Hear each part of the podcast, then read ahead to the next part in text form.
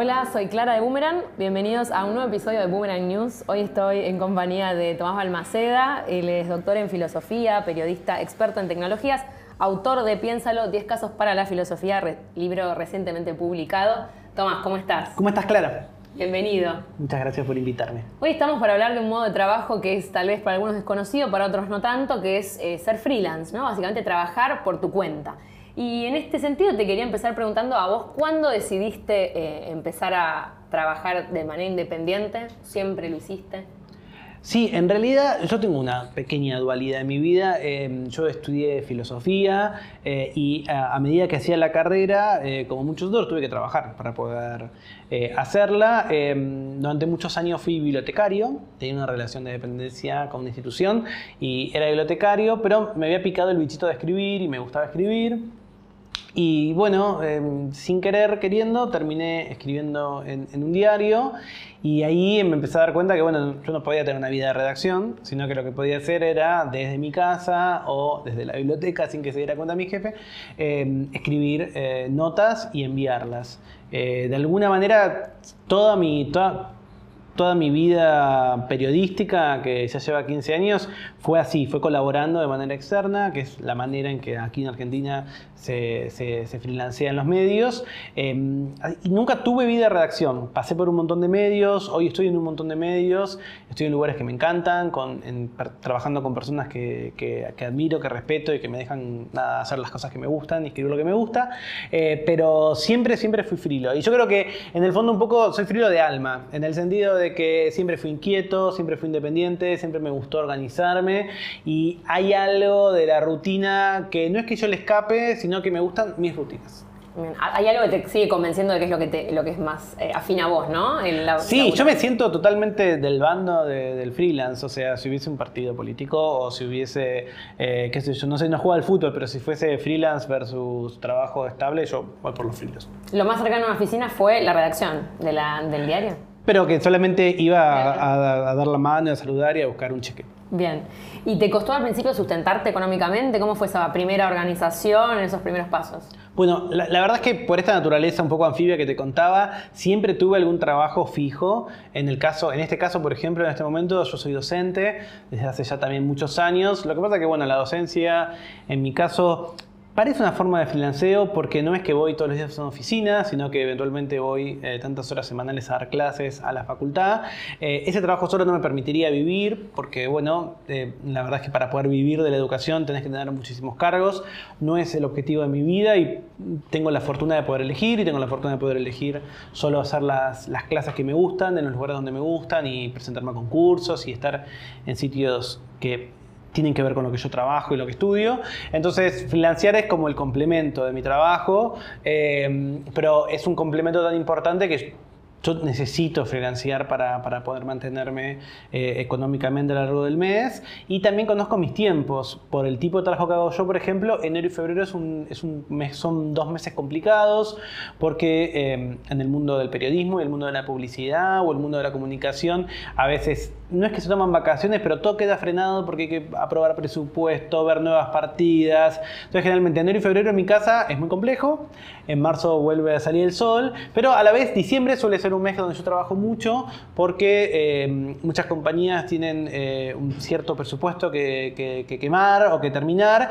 Entonces, de golpe, sobre el fin de noviembre y el, y el desarrollo de diciembre, me aparecen más trabajos y con el tiempo entendí esta marea, cómo sube y cómo baja y me permitió que yo eh, efectivamente, por ejemplo, eh, guarde, eh, como, como en el cuento de los tres chanchitos o de la cigarra y las hormigas, guardo lo que, lo que cobro extra en diciembre y lo uso en enero, por ejemplo. Bien, y viste que mucha gente como vos tiene trabajos fijos y además frilos extras, extra, extra de esos trabajos.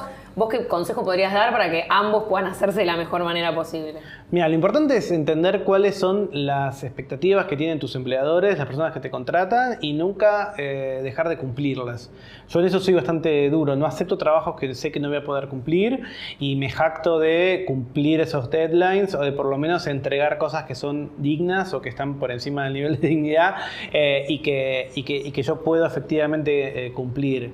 Cuando te sucede como a mí, que a veces trabajo para que compiten o eh, trato de encontrar cuál es lo característico que tienen, un poco para poder proponer notas, lo que eh, los periodistas llamamos sumarios, que son, digamos, la propuesta de lo que vos querés escribir, que sean atractivas para ese medio y de alguna manera eh, trato de ponerme como el gorrito de ese medio a la hora de escribir, los tonos en que uno escribe. Yo escribo en papel y escribo en digital. Cuando escribo en papel sé que la cadencia es otra, sé que el público es otro y sé que tiene una vida útil mucho más larga que cuando escribo online, en donde sé que el título es muy importante, donde sé que tengo que pegar un punch en el primer párrafo y que quizás si me tengo que extender y puedo hacerlo largo, tengo que todo el tiempo mantener un ritmo eh, de escritura muy distinto al que vos tenés en un papel donde el público parece ser más cautivo. Eh, yo trato eso, de pensar exactamente qué es lo que esperan de mí, ver si eso coincide con lo que yo estoy haciendo. Trato de, durante muchos años fui bastante disperso en las temáticas que me gustaban. Desde el año pasado estoy tratando de maximizar eso, de, aprovechar las cosas que leo y que me interesan para no escribir de 50 cosas, sino escribir de las cosas que me interesan. Eh, y también entender, bueno, cuál es el perfil que uno va a dar público. Freelancear es también estar como en una vidriera para que las personas te llamen y piensen en vos. En eso se cruzan las redes sociales, eh, para mí es un lugar muy importante, cada cosa que hago yo trato de mostrarla, trato de contarla, porque muchas personas que trabajan en este medio me conocen y saben lo que hago, pero se olvidan. Entonces, ah, cierto que Tomás escribía de estas cosas, ah, y a veces también hay como ese juego de celos, ¿no? Ah, vi que en tal lado escribiste esto, bueno, ¿por qué no escribiste tal cosa? Yo lo noto mucho, eso un poco me, eh, me pone contento porque me siento eh, valorado, pero a la vez entiendo que, eh, no, que no sé, acá en Argentina llamamos autobombo, el autobombo es una parte necesaria de eh, mi trabajo. Yo también uso las redes sociales para, informarme, para mostrarme los contenidos que me gusta mostrar en redes, pero también para mostrar qué hago yo, porque sé que de alguna manera es el, perfil público. Yo siento que un freelance tiene que pasar este test todo el tiempo. Si yo googleo tu nombre, ¿qué aparece? Entonces, eso es un buen, un buen ejercicio para cualquiera que nos esté escuchando. Ok, vayan a la ventana incógnito para que no sea ninguna cookie rara que te muestre otra cosa. Pone tu nombre y fíjate que aparece. Entonces, si vos querés ser lo primero que aparece es tu portfolio diseñador. Si vos querés ser escritor de novelas de suspenso, aparece tu Wattpad de novelas de suspenso. O sea, encontrar eso. Yo siempre me jacté de que hago muchas cosas, pero me di cuenta que en el fondo a veces ser muy diverso no sirve porque tienes que construir un perfil. Y ese perfil tiene que ser algo que eh, tus potenciales empleadores lo entiendan de una, porque no tienen el tiempo para conocerte, por supuesto, ni para saber la profundidad de tu ser y todos tus intereses. Entonces, ellos se lo pierden, pero bueno, saben que yo, por ejemplo, escribo de filosofía y que me gusta la tecnología. Entonces, ese cruce siento que es mío, siento que no lo tiene nadie más, siento que soy el único que lo puedo hacer. Entonces, yo mismo, de alguna manera, trabajo para crear la necesidad de que cuando aparezca un tema eh, tecnológico que necesita una reflexión un poco más profunda, bueno, por lo menos de los medios grandes me llaman a mí porque soy la persona que cumple ese perfil. Obviamente no, mi perfil no tiene que ver con los deportes, no tiene que ver con la política, no tiene que ver con la economía y yo también construí no hablar de esas cosas. Un buen consejo entonces tener tres puntos claros o dos o tres de tu perfil a dónde apunta y las redes sociales como una herramienta ¿no? de potenciar eso y de mostrarte. Totalmente, o sea, uno tiene que pensarse como una marca, como una marca personal, tiene que construir, eso también es invertir, invertir tiempo, invertir plata, tener una landing, no es tan costoso poner una landing en donde también puedas mostrar tu trabajo, por supuesto un currículum o un perfil actualizado una red social de trabajo es importante, pero lo cierto es que nada le gana al, al googleo y a la idea de, ok, si yo estoy buscando esto, ¿qué es lo que...? Entonces tienes que tener a mano un link para pasar nadie te va a contratar y, pagar por vos buen dinero si vos ya no hiciste algo similar a lo que están buscando que hagas o si vos no creaste la idea de que en lo que vos trabajás sos el único o sos muy bueno o tenés una característica especial o sos barato o sos simpático o te, tenés el, no sé, el paquete completo porque haces otras cosas. Yo creo que uno tiene que entender cuál es. Por supuesto, después uno tiene su corazoncito y a mí, qué sé yo, me encantaría escribir de, a otras de mis pasiones que como todos tenemos un montón, me gusta la música, me gustan ciertas series. Bueno, no puedo hacer sobre eso porque la verdad es que necesito concentrarme en qué es aquello que yo siento que puedo vender y que y donde yo puedo dar un diferencial. Eh, eso, se, eso se logra con el tiempo y es también un pasaje eh, que uno tiene que organizar estratégicamente. Quizás, bueno, uno quiere, no sé, situarse en un cruce y te va a llevar dos años llegar ahí y después te cansarás y buscarás otro, pero tenés que también organizarte para poder llegar. Entonces, quizás si vos querés ser te inventó algo, no sé, diseñador, pero de filtros de Instagram, en vez de ser diseñador gráfico como sos ahora, bueno, mañana no lo vas a poder hacer, pero si empezás a crear filtros que llamen la atención, que la gente hable de eso, que sean populares, vas construyendo algo para que cuando una marca quiera un filtro para promocionar, sepan que en Argentina está esta persona que hace filtros. Y tenés para mostrar un montón de lo que hiciste. Es más difícil si vos ahora te presentás a una convocatoria de em, filtros de, de Instagram, si vos no hiciste ninguno y todo lo que tenés es la pasión de poder hacerlo. ¿Y cómo es esto? Vos contás mucho de tu trabajo, de que escribís, haces un montón de colaboraciones, pero esto de trabajar en soledad de alguna forma con lo que es trabajar en equipo. ¿Cómo es esa complementariedad? Y a mí me cuesta trabajar en equipo, yo me di cuenta con el tiempo, porque eh, se, me, se junta mi vida con mi edad. Cada vez que estoy más grande me cuesta más trabajar en equipo. Em, lo cual está muy mal porque realmente trabajar en equipo te da muchísima potencialidad y cuando tenés buenas eh, mezclas o, o, buenos encastres, te potencias un montón. Y la verdad es que eh, a veces me vuelto un poco gruñón. Eh, sé lo que quiero hacer, a dónde quiero llegar, en el medio hago todo lo posible para llegar a eso y a veces me equivoco y a veces no, no puedo sacarle eh, el jugo que, merecería. Entonces yo siento que en mi caso freelancear me perjudica porque no me permite necesariamente... Eh, eh, eh, explorar eh, la colaboración tal como me gustaría. a la vez, ya como me conozco tanto, tiene como ventaja que yo sé a dónde quiero llegar y sé el tiempo que me lleva y sé qué tan bien puedo hacer algo o qué tan mal puedo hacer otra cosa, entonces prefiero no hacerla. Sueles estar en muchas charlas, en muchos eventos también. ¿Cómo es ese manejar tu vida social, tu estar en un montón de lugares y también tu casa teniendo que escribir y Sí, yo soy social, no soy tampoco. O sea, no vivo en una cueva, por suerte, me encantaría, me esfuerzo a salir a la luz.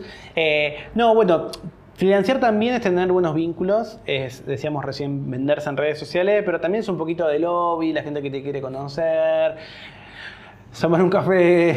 A mí eso un poco a veces me da fiaca, eh, pero porque yo soy muy ejecutivo. Yo tac, tac, tac, tac. Prefiero ver a mis amigos. Tengo muchos amigos, tengo poco tiempo, prefiero verlos con ellos antes que tener una relación. No sé, en, periodismo se usa mucho unas reuniones de relacionamiento. Es que te sacan a comer, tienes que bancarte 20 minutos, ojalá 40, 50 con alguien que no tenés mucho para contar.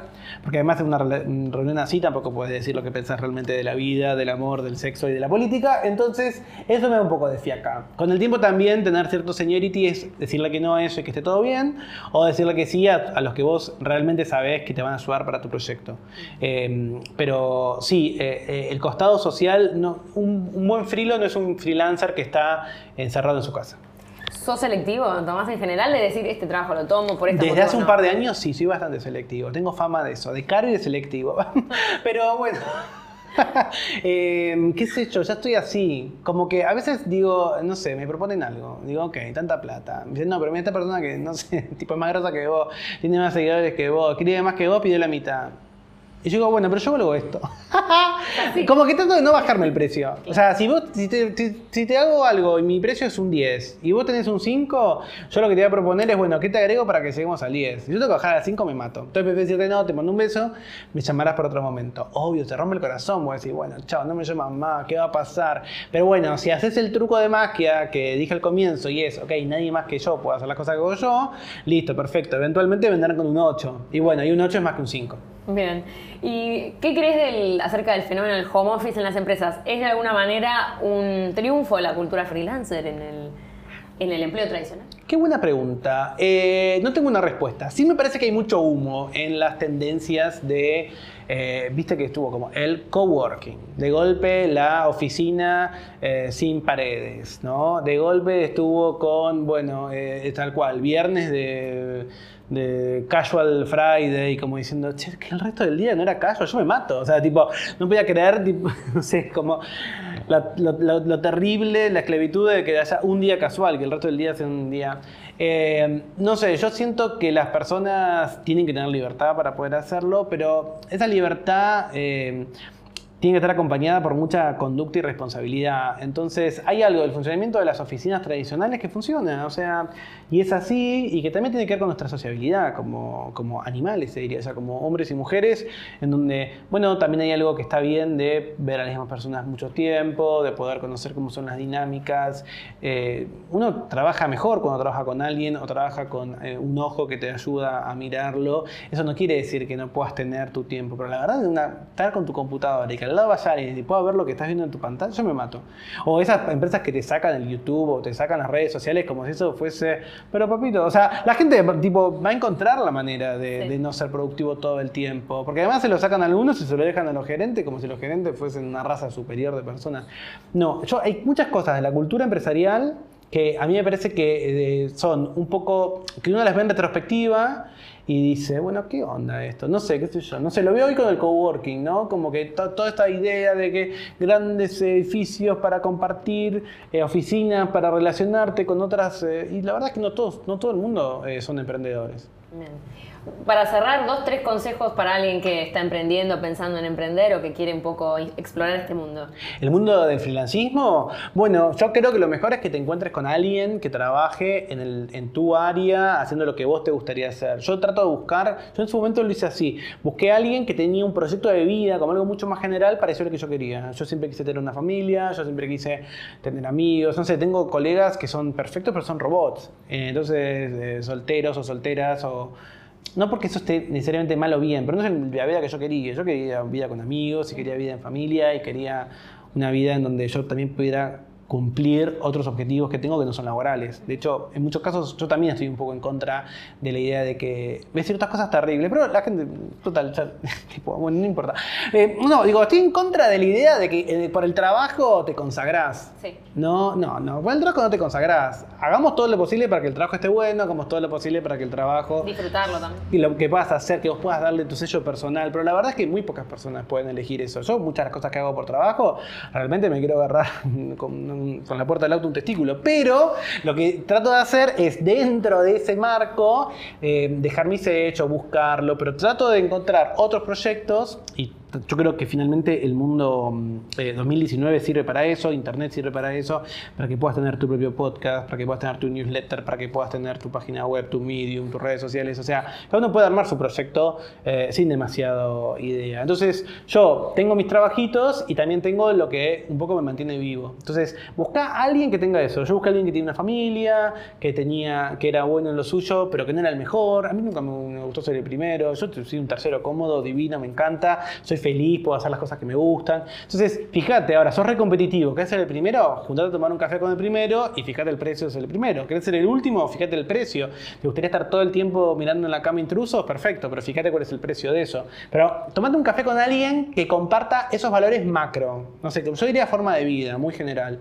Y quizás esa persona que freelancea te da tips de lo que a vos te gustaría hacer, o quizás te das cuenta que, bueno, no, no es el momento. También lo último que digo polémico. También no es solo el esfuerzo personal, a veces, eh, qué sé yo, la coyuntura política, social, económica, familiar, tenés un familiar enfermo y eso te cambia la idea. Tenés a alguien que te pueda ayudar económicamente en ese momento y de golpe no lo puedo hacer más, eso te cambia. Eh, está todo divino, cae el dólar o sube el dólar, te mató eh, tu proyecto. Entonces, capaz no es el momento porque no están dadas esas condiciones y tendrás que comerte eh, ese caramelo amargo hasta que vuelan a estar. No es solo eh, el esfuerzo lo que únicamente eh, define tu éxito no. Hay que poner los parámetros y ver también dentro de esos parámetros cómo cambian el resto de las condiciones. Y eso, por lo menos en, el, en, la Argentina, siglo XX, siglo XXI es muy difícil. Pero creo que en todos lados. Bien. Bueno, Tomás, estás en un montón de lugares eh, donde se, puede, se te podemos encontrar tu libro. Bueno, si la gente me quiere insultar por todo lo que dije, me puede encontrar en todas las redes sociales como arroba capitán intriga, que es un nick que parece medio sonso para alguien de 39 años como yo, pero búsquenlo que está bien. Eh, y si no, mi libro Piénsalo, en donde hablo de 10 cosas para 10 casos de la filosofía, eh, que está bastante lindo. Y tengo un podcast, ya que están escuchando este, busquen Filosos ahí en su plataforma de podcast favorito. Y todo, todo esto que yo estoy contando va a estar mejor contado con filósofos y filósofas argentinas eh, por un mundo mejor. Muchísimas gracias, Tomás. Por favor, muchas gracias, Clara. Pasó Tomás Balmaceda, doctor en filosofía y periodista experto en tecnologías, autor de Piénsalo 10 casos para la filosofía. Nosotros nos volvemos a encontrar en el próximo episodio de Boomerang News.